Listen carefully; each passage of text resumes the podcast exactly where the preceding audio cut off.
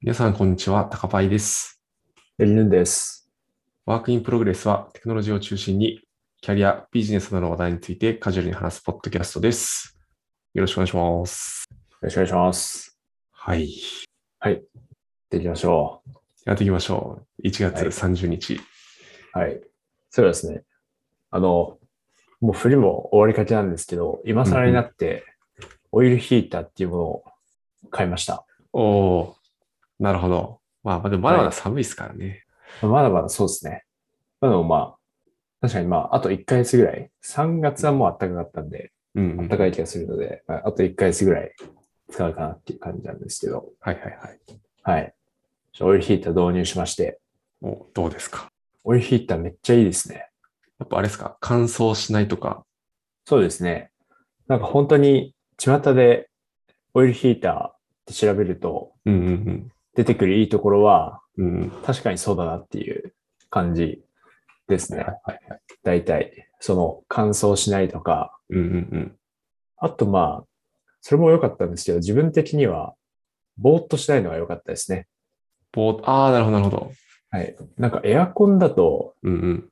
ちょっとその、あ、なんかあ暑くなりすぎて、暖かくなりすぎてとか、あとは空気が単純に悪くなってとかで、はいはいはい。結構頭がぼーっとすることがまああるなって思ってて、うんうんうん。で、それが全くないのが良かったですね。ええいいっすね、それは。はい。なんかヒーターつけてるっていう感じがしないんですよね。だからすごい自然な暖かさです。もうめっちゃいいじゃないですか。そうなんですよ。おすすめです。 おすすめですとか言いつつ、はい。まだど、こ、この前本当に買ったので、うんうんうん。こう電気代が一体どうなるんだっていうのが、確かに、すそごうい結怖い構言われてますよね。電気で高くなるとか、よく聞く気がする。そうですね。うん。はい。なんか、その知り合いの方が、もうオイルヒーター導入して、うんうんリアルに倍になったって言ってましたね。その電気代が。おおなるほど。なるほどな。はい。まあ、それは覚悟しつつという感じですけど。はい確。かに確かに。これあれですか部屋温まるのはエアコンより遅いんですか、ちょっと。そんなことも遅ないいのでかな。す。あ、遅いですなるほどはい。ただまあ、タイマーが大体なるほど。どのオうんイルうんヒーターもあるので、その朝起きる1時間前とか、はいはいはい。タイマー設定しておけば、朝からあったかいですね。ああ、いいっすね、いいっすね。はい。そうですね。ええいいな。寝てるときとかいいっすよね。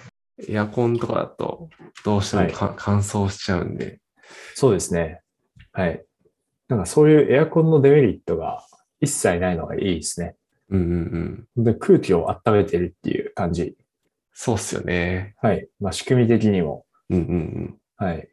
これなんか、はい掃除とかする必要あるんですかあ、そうじゃあ、あの、えっとオイルヒーターの表面をちょっと拭くだけですね。ああ、はいそれも楽だな。エアコンってそうです結ね構その、埃溜まるじゃないですか。あ、たまりますね、うんはい。それはないんだ。なるほど。そうですね。基本的にオイルヒーターはその中のオイルを循環させて、で、オイルを温めつつ、なんか、徐々に空気も温めるみたいな構造になっているので、うんうんうん。まあ、空気を吸ったり吐いたりしないので、埃がついたりとかもあんまりない。良さそはい。とか言って、まあ、来月電気代バカ高く なって、やっぱダメでしたとか言ってるかもしれないですね。う。確かにな。そこ一番ちょっと気になるな。はい。そうですね。あの、電気代を抜けばうん、うん。めちゃめちゃ快適ですね。はいはいはい。そうっすよね。はい。そうですね。まあ、いい、いいところのものだと結構高い。確かそにの、高いイメ多ー分ジデはある。デロンギが有名だと思うんですけど。ああ、そうっす。よく聞きますよね。はい。そうですね。それで、だともうオイルヒーターじゃなくて、なんて言ったっけなんかダイマルチダイナミックヒーターとかいうやつがあるんですけど、もう本当だ。デロンギはマいルチダイナミックヒーター。Wi-Fi モデルとかありますよ。なんだあ、そうですね。こアプリでなんか操作できるぜ、みたいなれあ、へえ、あ、本当だ。やつがあるんですけど、これはお高いっすね。そうですね。で、これで買って、電気代ばっか高くなって使わなくなったら、ちょっともったいないなと思って、確かに。はい。自分は、ちょっと、まあ、比較的安めのやつを買いましたね。うん、うん、うん、うん。はい。マルチダイナミックヒーターは今僕がヨドバシ .com で見てる感じだと8万円くらいしますね。はい。そうですね。うんうんうん。えー、あの、デロンギヒーター月額レンタルとかもあるっぽいですね。あ、本当ですもあかれ。か。うん。確かに月額レンタルとかもいいかもしれないですね。うん。ちょっと使ってみ期間て。がはい。はい。なるほそど、うですなねるほど。じゃあちょっと来月末あたりに電気代の結果発表をしてもらって、どなってそうですねるか。うん。確かに。そうしましょう。こわこわ。はい。なんか高林さんは最近ありましたかいやー、僕はね、もう皆さんやってると思うんですけど、ポケモンレジェンズアルセウスを買っちゃったんですよ。お、いいですね。はい。今日1月30日なんで、出たのがはい。 2日前か。んうん ?3 日前かな。うん。まあ、とか、そのぐらいで、はい。もうツイッターのタイムラインとか見てると、もうほぼほぼみんなやってそうな雰囲気を感じてるんですけど、そうですよね。うん。人によっては、そのポケモンやるために休みを取りましたとか、はいはい。まあ仕事早めに切り上げたりとか、うんうんうん。そういうことをしてらっしゃる人もちら確ほからに。いや、そうっすよね。なんかうちの社内スラックにも、その、ポケモンチャンネルがあるんですけど、はい。そこでなんか最初の3匹どうしますみたいな話題が結構盛り上がってて。 なるほど。うん。いや、やっぱ普通に面白いっすね。はいはい。なんか結構今回は今までのシリーズとはちょっと趣旨が違うというか、は今までい。ってなんかそのポケモン育てて、はい。ジムリーダー倒して、はい。で、最後四天王倒して、うん。でそこでクリアみたいなそうで感じすだねっ。たと思うんですけど、今回は、なんて言うんだろう、一応ストーリーはあるんですけど、はいそ。のポケモンバトルに主眼が置かれてるというよりは、結構ポケモン図鑑の完成とか、なんかそういうのにもけ時間を取られるというか、えー、なるほど。そうそうそう。で、なんかあんまり期待、期待してなかったというか、まあ今までよりはそんな面白くないんじゃないかなと思ったんですけど、はい。まあやってみると、うん、めちゃくちゃ面白かったです ね。普通に時間が溶けていく。うん。まあ、と言いつつも、四天王とかはいるんですよね、多分。その、今までの根幹となってきた。え、どうなんだろう。でもなんか多分そういう四天王的なものはいない気がするんですよね。あ、え、そうなんですね。じゃあ、チャンピオンを目指すみたいな感じでもない。感じじゃないですね。えー、じゃあ結構違いますね。ゴールが違うってことですよね。ですですです。もう本当になんか、なんだろうな、モンハンとかやったことある方だとわかると思うんですけど、はなんい。か村を拠点にして、そこでなんかいろんなクエストみたいな依頼を受注して、はいはいはい。だからメインストーリーは一応ありつつ、そのメインストーリーの途中で、なんかそのサブシナリオ的なクエストみたいなのをちょっと受注して、こなして、うんうん。はい。で、なんかその、なんだっけな、図鑑になんかレベルみたいのがあって、その図鑑レベルをどんどん上げてってみたいなえのを目的としてて、で、ストーリーはストーリーで、ー、はい。ちゃんと一応ここまでやったらシナリオはクリアみたいなとかは用意されてるっぽいんで、うんはい。なるほど。そうなんですよ。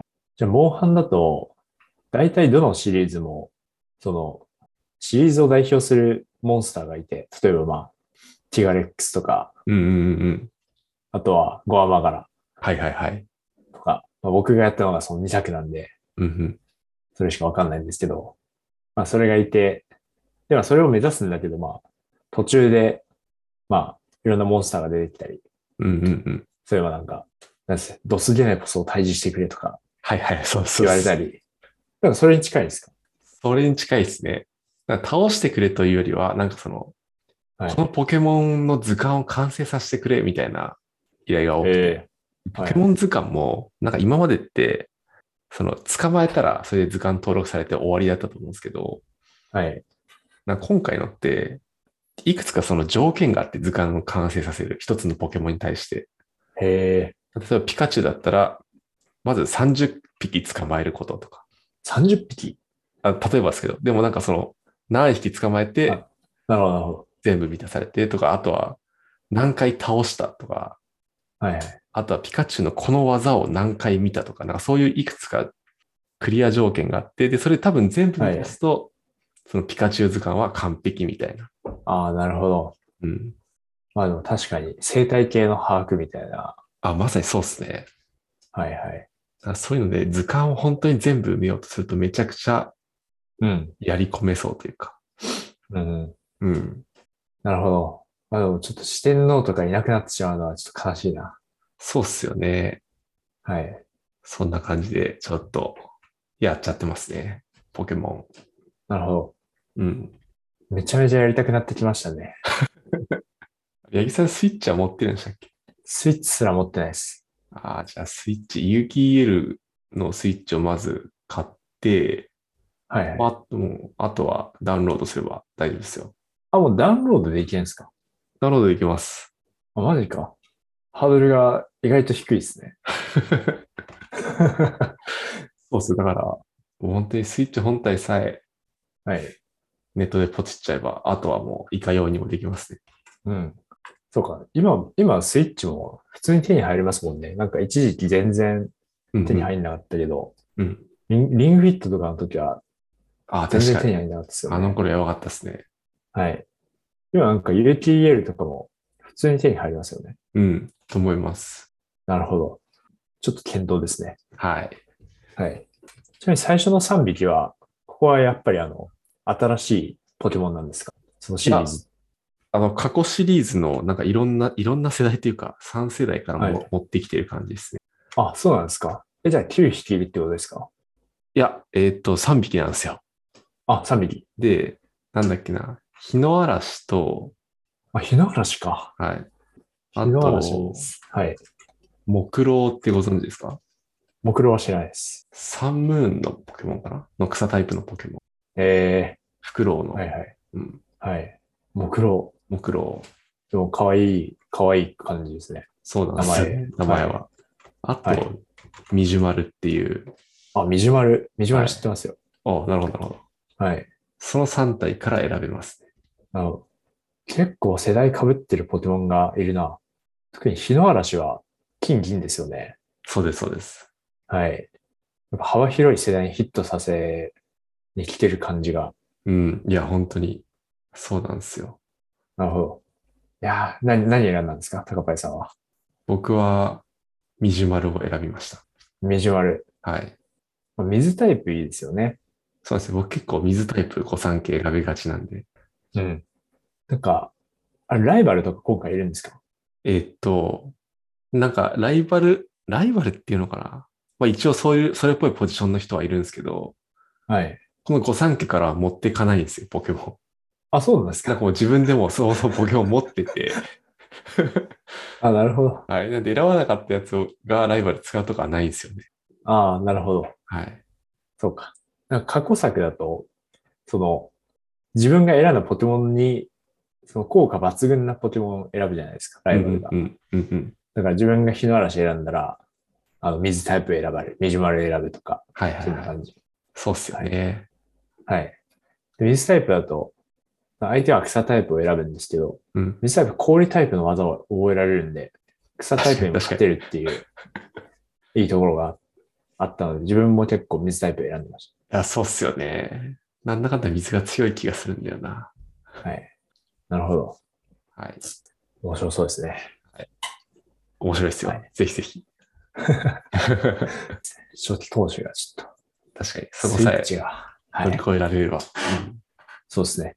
検討します。はいだってまあ来週始めましたとか言ってるかもしれないですね。はい。はい。ではでは、じゃあメインテーマいきますか。はい、メインテーマの方に行きましょはい。で今日のメインテーマはですね、ちょいきなりちょっと真面目な話題になるんですけう。ど、はいはいはい。はい。ミックストメソッドデベロップメントオブエバリエーションメトリックスという、これはですね、KDD、2021年の KDD のチュートリアルの発表ですね、なるほどなるほついど。てちょっと話していこうかなと思います。はい。ありがとうございます。はいはい。で、これはですね、その発表陣を見てると、うん。 Spotify の人がかなり多いで本当だ。すね。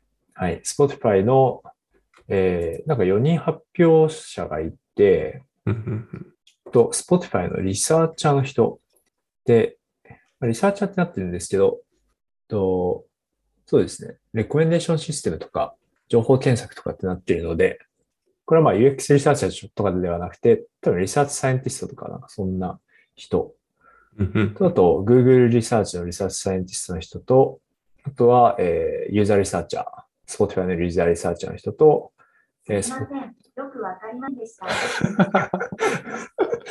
よくわからなかったらしいです。はい。多分 Google、Google のリサーチサイエンティストっていうのに多分引っかかったなと思います。なるほど。確かに。はい。はい。はい。で、あと最後に、えー Spotify のデータサイエンティストの人ですと。はい。っていう感じですね。多分、その Google の人もともと Spotify にいたとか、なのかもしれないですね。ああ、なるほど、なるほど。はい。はい。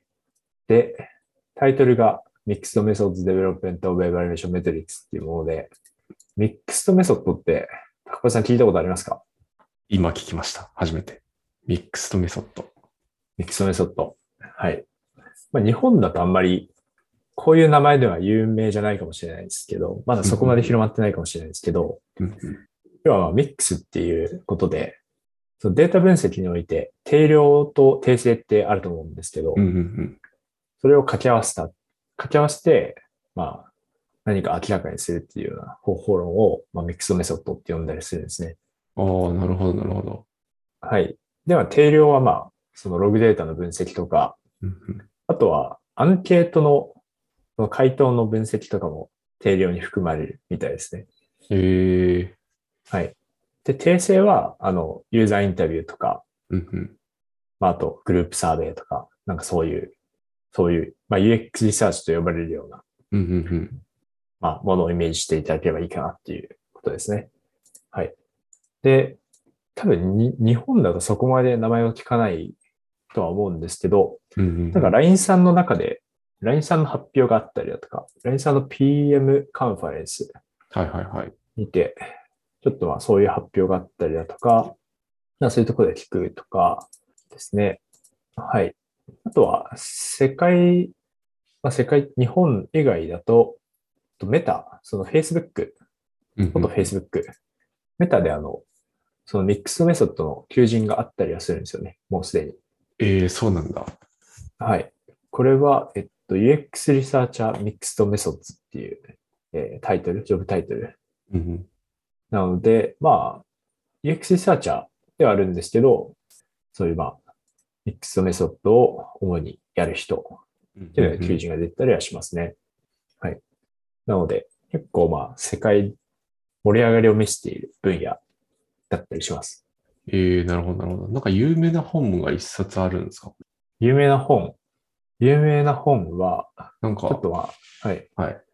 あ、ごめんなさい。どれが有名かわかんないです。はい。ちょろっとウェブで調べただけなんですけど、はい。なんか要所のミックスメソッドっていうそのままのタイトルのはい。本がありそうな雰囲気。そうですね。それも多分有名なのかな。サム、サム・ラドナーさんが書いた本。ですでですすかです。ああ、そうですね。それは有名な気がする。ちょっとまあ、海外のことなんで、あんまり肌感がないんですけど、うんうん。まあ、ただもっと、他にもまあ、有名、有名というか、読まれている本はあるはずです。なるほど、なるほど。でもその本は自分も読んだんですけど、うんうん。こうまあ、こうミックスメソッドなんぞやとか、いうのを理解するには良かったですね。うんうんうんはい。そうですね。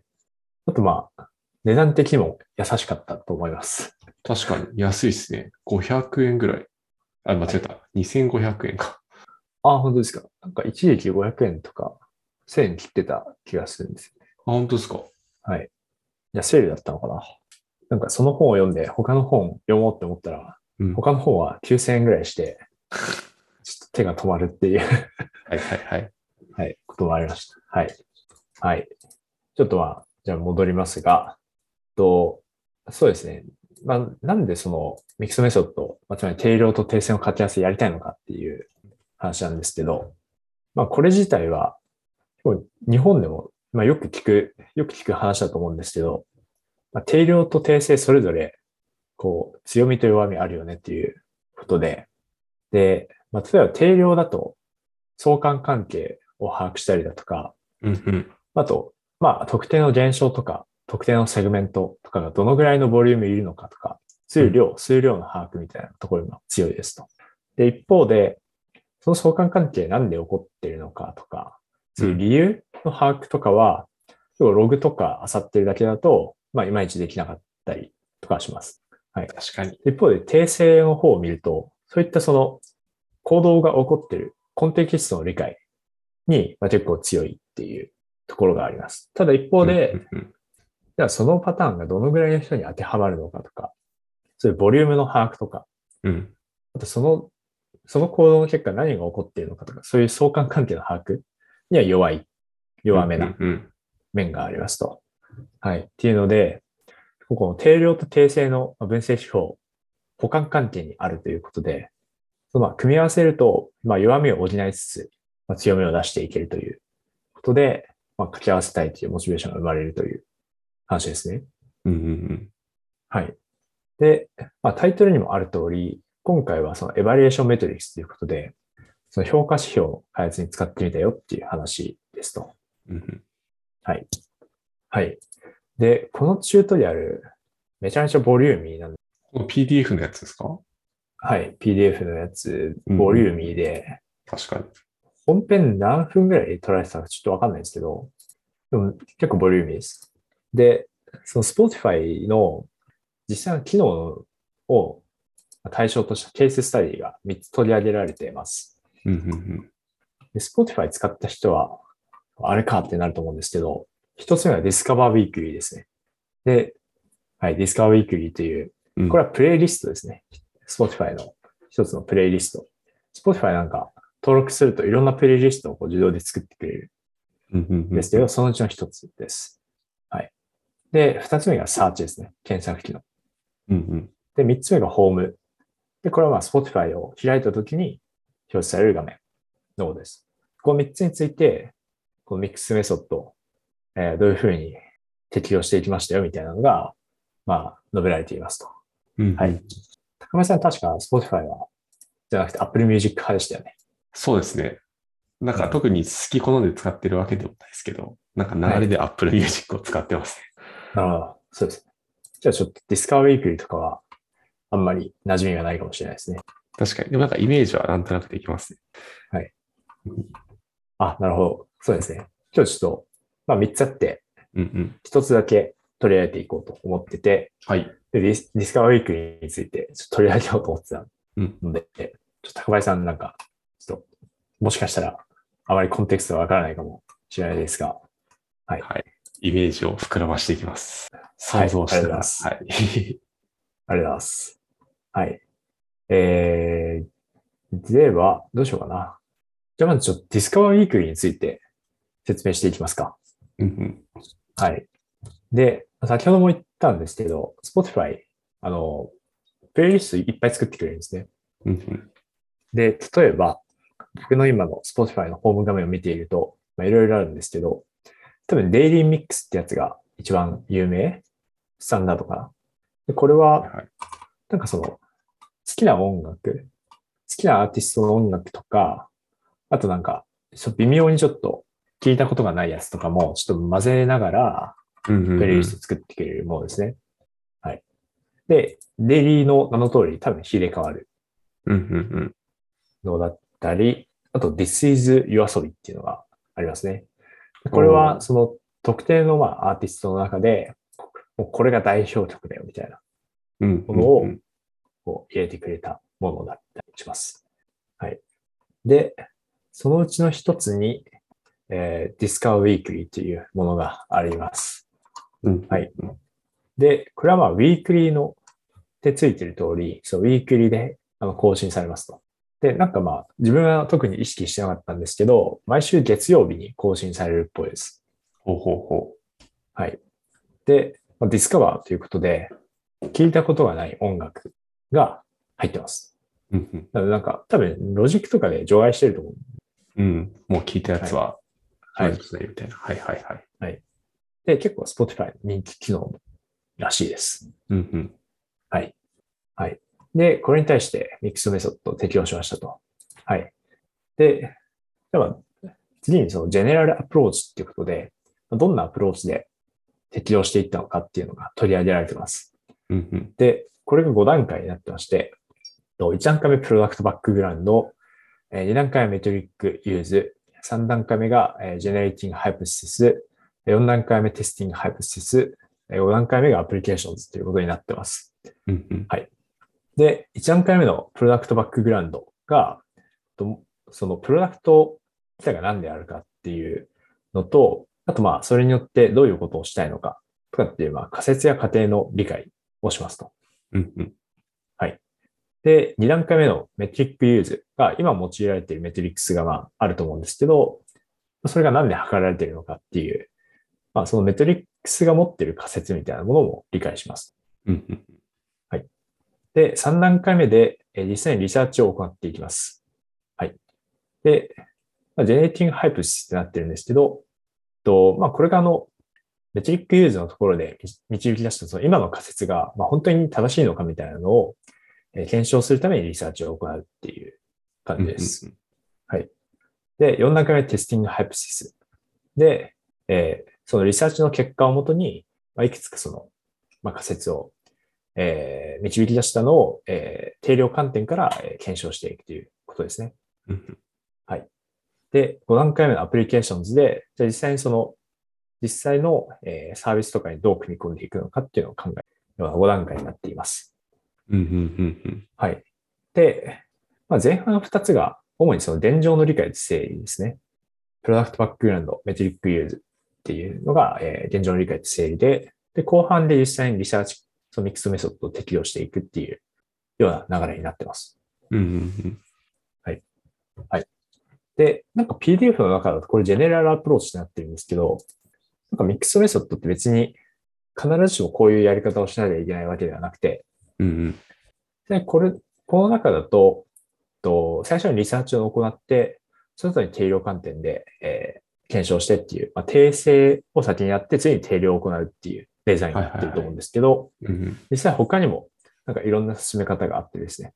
うんうんで、えっと、PDF の中でも取り上げられてるんですけど、コンバージェントパラレルデザインっていう、そのまあ、えー同時並行、その、えーまあ、並行にえーユーザーリサーチとまあ定量的な分析を走らせて、で、最後にその得られた結果までして何か解釈を行うっていうまあ問題があったり、まあ逆に最初に定量分析で行ってしまって、その理由を明らかにしたい課題みたいなものを導き出しますと。うんうんで、次に訂正分析、まあ、ユーザーリサーチを行って、でなんでそういう課題が起こっているのかっていうコンテクストを把握するっていうアプローチがあったりします。これがとエクスプララトリーセクエンシャルデザインって呼ばれているやつですね。はい。で、3番目がまあ今回取られているアプローチで、えー最初に訂正アプローチによって課題感を洗い出して、で次に定量データによって、えー、大きさを把握するっていうようなやり方ですね。うんうんとかまあいろいろあるので、なんかこれがまあ、い一般的かどうかちょっとまあ怪しいですね。はい。はい。で、ディスカバーウィークリーの場合、まあ、まずプロダクトバックグラウンドで、えディスカバーウィークリーって何ぞやということを理解し、えメトリックユーズで、じゃあ今何のメトリックスを持って、でどういう仮説、あーえっと、何のメトリックスを、どういう仮説を元に追っているのかっていうのを把握しますと。で、ユーザースタディで、えーインタビューを行って、えーその仮説が合っているのかって確認します。で、4段階目がなんか、クオンティテイティブフォローアップってなってるんですけど、えーなのでテスティングハイプシスと文言は違ってるんですけど、大体まあ、やろうとしていることは同じで、えー前のそのユーザーインタビューで得られた結果が、えースケールするのかとか、まああと、えーまあ、スケールするのかいいのか、はい、スケールするのかの検証をしますと。で、最後アプリケーションを落とし込みアプリケーションへの落とし込みを考えますっていう感じですね。うんうんうんで、プロダクトバックグラウンド、さっきも説明した通りです。ディスカバーウィークリー、まあ、そういうディスカバー、その何か新しい音楽と出会ってもらうっていうのをうんえー目的とした、えープレイリストでした。はい。で、なんか、資料を見てると、なんかマトリックスファクタリゼーションっぽいロジックみたいですね。確かに。はい。そういうそのがの、起きてるすでについているレーティングから、ついていない、レーティングがついていない音楽のレーティングを予測して、で、聞いてないものを出すみたいな、ざっくり言うと、そんなロジックっぽい。うんうんうんはい。まあ、マトリックスファクタリゼーションか、を実際用いているのかわかんないですけど、なんかそういうレーティングの予測問題っぽかったですね。うんうんうんはい。で、次にそのメトリックスユーズっていうことで、じゃあ何のメトリックス測ってたのかっていう話になります。はい。で、えっと、まあオフラインとオンラインって書いてあって、うん。で、ちょっとオンラインだけに取り上げていくんですけど、オフラインはなんかこの後言及がそんなにないのでうん、オンラインだけに取り上げていくんですけど、えー、リーチレプス、えー WOW リテンション、ウィークオンウィーク、ウィークオンウィークリテンションか、あって、で、リーチが、そのどのくらいの人がディスカウィークリーを使っているのかっていうのを追ってたみたいです。はいはいはいはい。はい。ユニピユーザー数的なものか。みたいですね。とか、まあ、レートかもしれないですけど、うんうん。で、まあ、その仮説としては、そうディスカウィークリーは、まあ、えー、Spotify のユーザーのうちディスカウィークリーを使っている人が、まあ、えー多ければ、えーそれが、じゃあ、ディスカウィークリーの、えーを使っている人が、まあ、多い方がサービスとしての満足度が高いであろうっていうことですね。うんうんうん。まあ、これは仮説です。持っていた。で、次に、デプス、深さ。で、ディスカブウィークリー経由で、えある敷地以上のえー時間音楽を聴いた人がどれくらいいるのかっていうえー指標です。まあでもこれも結構自然ですよね。うんうんうん。確かにまあ。要はエンゲージメントかなっていう。はい。で、まあ、背後にある仮説としては、ディスカウィークリーを長い時間聞いてくれた方が、短い時間聞いてくれる人よりも、あ短い時間聞かれるよりもエンゲージメントがされてるだろうっていう仮説があります。はい。まあ、これもわかるっていううん感。じで、わかる。はい。で、最後が Week on Week Retention。で、これはまあそのままなんですけど、その、そのままで、えー、えー、えーと、まあリテンションなので、その今週聞いた人が来週も聞くかみたいな、そうういんううん指標です。はい。で、背後にある仮説としては、まあ来週も聞いてくれた方が、その今週の、えー今週の体験に満足したっていうことだよねっていううん。うんうんう仮ん。説があります。はい。どれもわかるっていう感じですね。確かに確かで、じゃあその仮説で合ってるのかっていうのを確かめるために、え今度3段階目のユーザースタディを行っていくわけです。に。うんうんで、ユーザースタディどんな条件で行ったかというと、えー10人に対して、えーインタビューを行います。はい。で、その10人もランダムピックじゃなくて、ある程度そのコホートを切ってやっているということです。うん。うーで、ん。なるほどなるほど。ローエンゲージド、ミディアムエンゲージド、えーハイエンゲージドってなってるんですけど、と資料の中にはですね、その、えー直近で、直近の使用履歴みたいなものを見てるっていう風になってるんですね。そのリテインの、えー、1, 2, 4 weeks or past 10 weeks とか。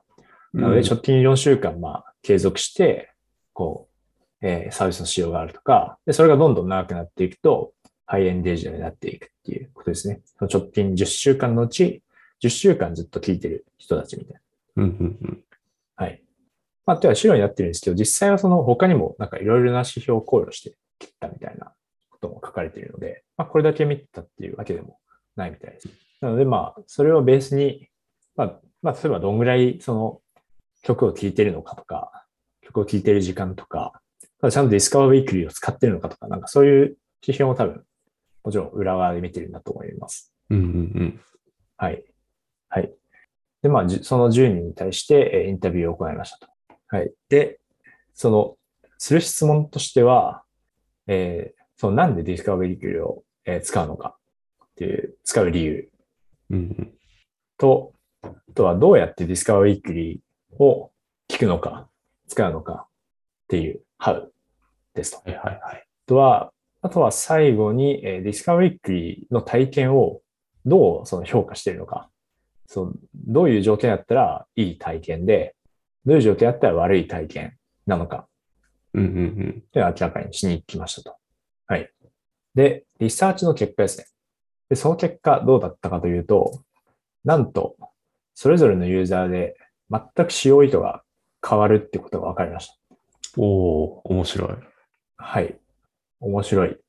で、なんか4つその、これゴールっていう言い方を資料の中ではされてるんですけど、うんその4パターンのそのゴール設定があるというふうにまあまとめていて、で、1個目が Play New Background Music です。うん。うんうんなので、まあ、まあ再生だけ。その、Discover Weekly っていうプレイリストを、その BGM、まあ作作業する中で、まあうんうん裏側で書きとくみたいな。で、まああと、まあ裏側で書きとくっていうだけじゃなくて、その新しい音楽と出会えるから、まあ書きとくっていううん。パターンのユーザじゃあなんか、これ、このアーティストの曲があるから聴いてみるかとかではなくて、ー。はい。レコメンドされてるからとりあえず聴いてみようみたいな感じのユーザーさんってことなのかそうですね。そうですね。なので、まあ、他のプレイリストとかと、そんなに、その、ち使い方みたいなものは変わらないな。うんうんうん。感じですね。はい。で、2番目が、Listen to New, Mu- Listen to new Music Now and Later ということで、なんか新しい音楽聴きたいよと。うんうん。はい。なので、バックグラウンドとしてじゃなくて、結構集中して音楽を聴きたいというはいはいはい。以上ですと。で、3つ目が Find New Music for Later ということで、これは、その後から聴くように新しい音楽を、えーなんか探すっていうことです。なので、あまあ、あなるほど。そうですね。なんか明確な検索ワードとかはないんだけど、まあ、何個かその良さそうなものをこう試し聞きしてみて、うんうんで、よかったら、まあ、ライブラリ、その、まあ、いいいねとかすると、Spotify だと、あの、いいねした曲の中に、えーこう、入れられて、なんかその、いいねした曲自体は、それで、その、プレイリストとして聴けるようになってるんですけど、うんうんうん。なんかそういう、その、後のために、なんか良さそうなものを入れておくっていう人ああ、なるほど、なるほど。と、えー Engage with New Music っていう、まあ、4つ目のゴール、最後のゴールがあって、で、これは、えっと、ちょっと3つ目のとの違いは、なんかアーティストのページとかも行くみたいですね。ええなので、なんかいいその音楽あったら、その、その音楽が収録されてるアルバムとか、アーティストとかのページに行って、で、他の音楽も、なんか、あの、いいのがあれば、ちょっと、撮っておくみたいな。なので、多分、うんエうんうんンゲージっていう表現を使ってると思うんですけど、なるほど。はい。っていう4つのパターンあって、はい。で、結構、まあ、違いますよね。確かに。はい。で、それぞれによって、やっぱりその、一つの行動をとっても、その、目的が違うのでうん、一つの行動が満足を表すときもあれば、不満足を表すときもあるっていうことが分かりましたと。うんうんうん。はい。で、まあ、例えばなんですけど、例えばまあ、スポその音楽系だとスキップってできるじゃないですか。はいはいはい。スキップ。はい。で、例えば、まあ、プレイニューバックグラウンドミュージックの人がスキップしたら不満足だと思うんですよ。うん。まあ、結確かに局、BGM で流したり、7個の音楽ってなって、スキップしてるってことなんで、うん。まあ、プレイリストとしての体験はそんな良くないです。はい。ただ、まあ、Find New Music for Later とかの人であれば、その、スキップするってことは、逆にそのプレイリストにこう入り込んでるっていうことなので、うんうん。実は、その、スキップって満足を表すことなんじゃないのみたいああ、なるほど。それもあれですかいいいいねしたから、次、次の曲探しに行ってみようみたいな感じ。な。と、まあ、どう探すかわかんないんですけど、例えば、うまあ、んプレイリスト最初からもう再生してみるとして、うん。で、まあ、良さそうな曲が出るまでこうずっとスキップしてるとします。うんうんで、まあ、そういう行動がまあ、えそういう行動を続けてるっていうことは、すでにそのプレイリストとしては、プレイリストとしては体験としては良くて、はいはいはい。はい。まあそっか。っていう可能性もあります。確かに。はい。まあ、というような、そのゴールが違うので、うんうんなんか一緒くたにして考えるのって難しそうだよねっていうこと、うんうん。はい、が分かったっていうのと、あとは、なんかまあいろいろあるんですけど、と他にその2個の学びが得られたよっていうことが書いてあって、とまずはですね、その満足度と不満足が過去の行動に依存しているっていう仮説です。はい。で、まあこれはどういうことかというと、その過去と比較して、えー再生時間が増えたよとか、なんかその音楽をセーブする数が増えたよとかっていうと、まあ、満足になるし、過去の行動と比較して減ったよとかってなると、まあ、不満足になるよ、なるのではっていうことですね。はい。まあ、これもなんかありそうですと。はい。で、三つ目が、なんかどうやらそのゴールによっては、その、例えばプレイリスト全体としての体験じゃなくて、あ、違う、プレイリスト全体の体験を、その、一つのよ良い曲とか、一つのそのすごいいいアーティストと出会えるとか、なんかそういう、そのプレイリスト全体の体験をめちゃめちゃ部分な体験が支配してんじゃないのっていう仮説です。うんうんうん。ありそ確かになんか、その Find Music, Music for Later とかは、そのプレイリストまあ30個例えば曲があったとして、1個でもなんかいい曲が見つかれば、なんか来週もまた使えそうな気がします。う。うん。まあ別にアーティストと出会えたとかっていうのも、まあ一個アーティストと出会えれば良いみたいな感じもします。はい。っ確かに。ていうのが、うんなんかユーザースタディの結果見えてきた仮説ですと。うんうんうん。ので、その最初メトリックスに関して、まあいろいろ仮説を立てたんですけど、やっぱ結構間違ってそうだよっていうのが分かりましたと。うんうん。はい。で、例えばまあ、デプスのところで、その N 分以上音楽を聴いた人がどのくらいいるのかっていう割合を見てたわけなんですけど、うんうんまあ、そうすると、ここで測れてる満足度って、プレイニューミュージック、プレイニューバックグラウンドミュージックっていう一つのゴールに対してしか測れてないんですよね、満足度を。うんうんでも、ファンデニューミュージックフォーレイターの人とかっていうのは、こう流し聞きして、で、もうライクして、次はライクから聞くので、その人はその、この、埋めた指標のスコープに入んないですよ。うん。うんうん。とかで、まあ結構その、もともと置いてた指標の、まあ、過程ってなんか、間違ってる部分だったり、不十分な部分がありそうだよっていうことが分かりました。うんうん。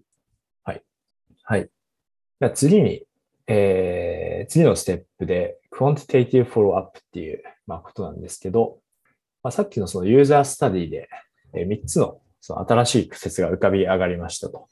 で、1つがゴールスハイプシスってなってるんですけど、まあ、これがあの、人によって違うゴールが存在するよねっていう話です。はい。はい。で、え2つ目がパストビヘビアハイプシスっていうので、まあその満足度や不満足が過去の行動に依存するのではないかっていう仮説です。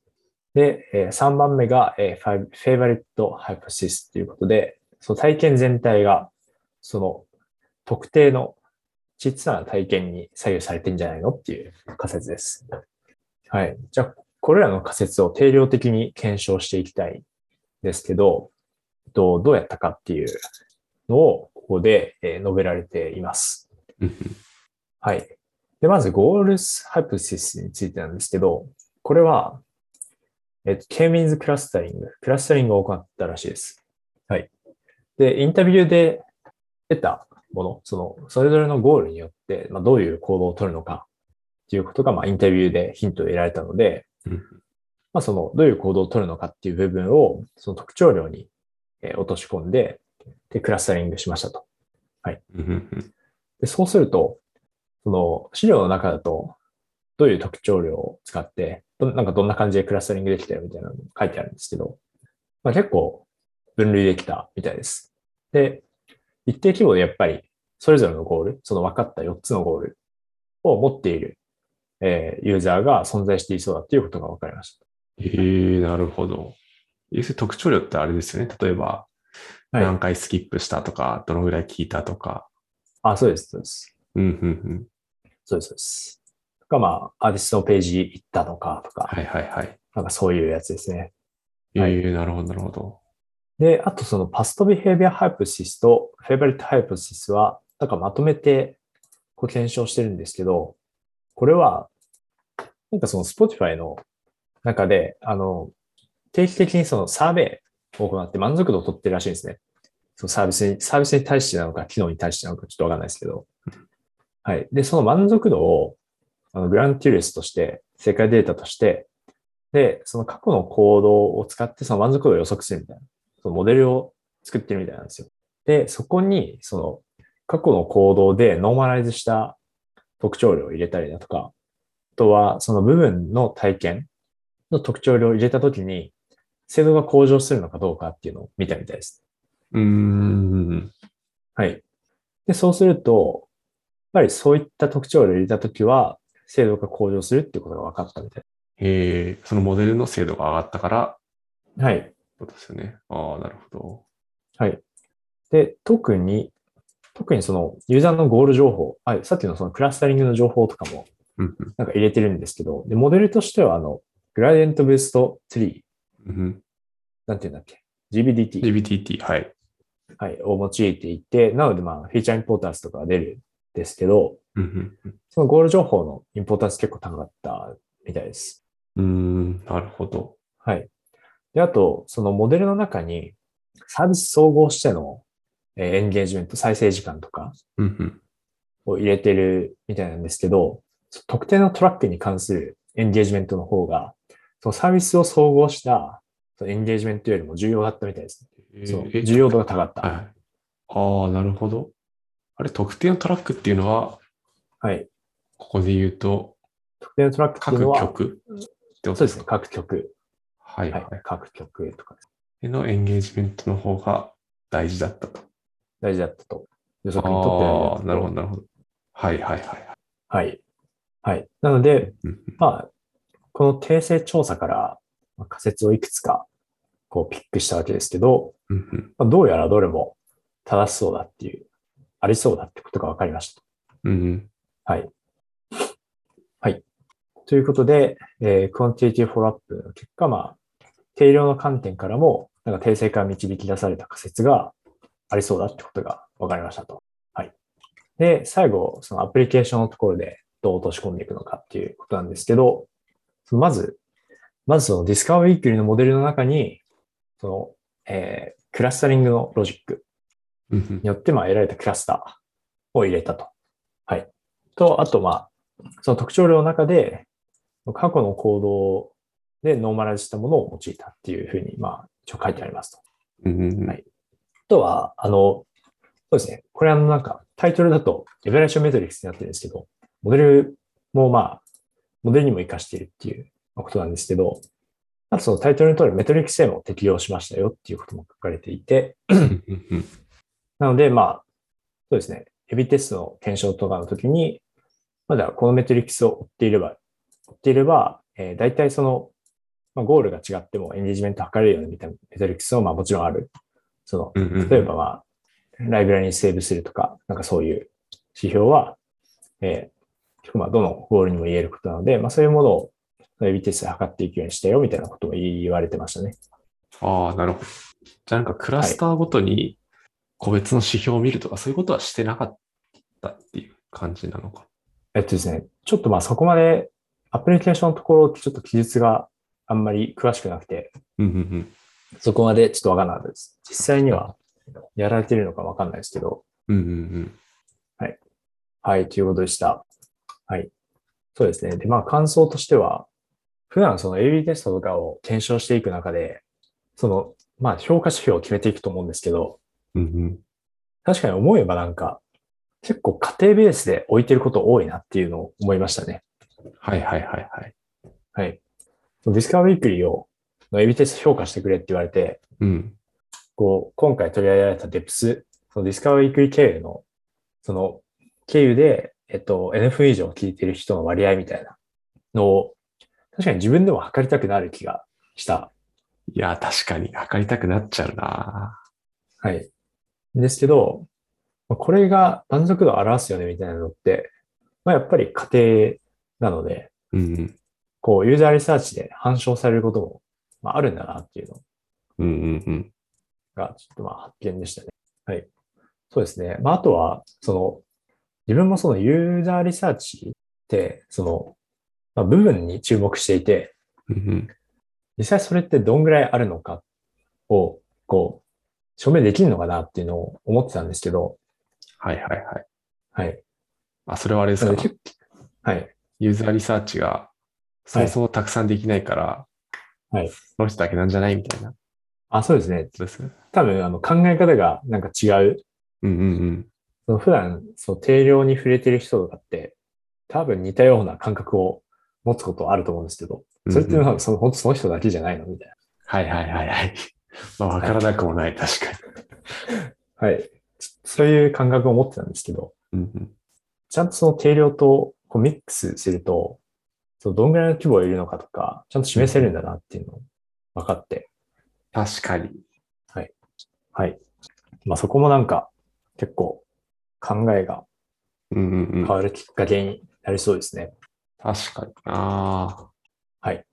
そうですね。まあ、あとこの資料自体は、あと検索とフォームっていううんうん2つのケーススタディオは残してはいるので、このポッドキャストでは取り上げないですけど、はい、残していて、で、それぞれ結構面白い、やはり面白いので、うんうんうん。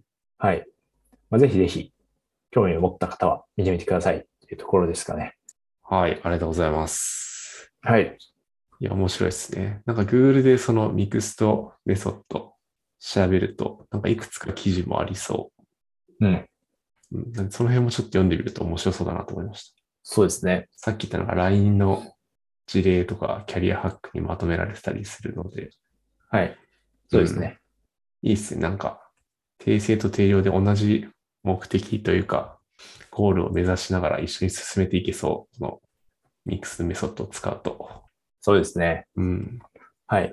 多分、著者陣を見ても、そうだと思うんですけど、やっぱチームでやってるっぽい雰囲気があります。うんうんうんうんちょっとこう、まあ、家庭、多分、まあそうなんだろうなっていう想像ですけど、うんうんうん UX リサーチの人とデータサイエンティストの人で、多分チームになって進めていったんだろうなっていう感じはいで。すね。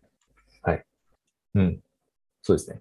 はい。と言いつつなんか、やっぱ、その、本当にそのユーザーにとっての改善をするためには、いろんな手法をこう、混ぜ合わせてやっていかないと、やっぱ難しいんだなっていうのもちょっと感じましたね。うんうんやっぱ定量だけとか、定性だけとかだと、うん、なんか、やっぱ分かることが限定的だったり、あとは納得感を得られなかったりとか、うん。あると思うので、はい。なんでちょっと UX リサーチとかもちゃんとやっていかないと、こう、継続的に改善をできないんじゃないかっていうのをはいはいはい。思いましたね。いやー、確かにな。八木さんも最初に言ってましたけど、定量的なあるデータだけだと、なんだろう、客観的な状況とか以上の情報は得られないんで、まあ、そこからな、なんでこうなったかみたいなのは、やっぱりインタビューとか、その辺から持ってくるのが大事ですよね。っていうのはすごい思いましたね。うん。はい。はい。はい。そのところでしょうか。はい。ありがとうございます。はい。じゃあ今日はこの辺で終わりですかね。はい。ということで本日は、えー、八木さんからミクストメソッドについてのお話をしていただきました。質問、コメントは Google ホームや Twitter のハッシュタグ WIFFM でお待ちしております。ご視聴ありがとうございました。また来週お会いしましょう。ありがとうございました。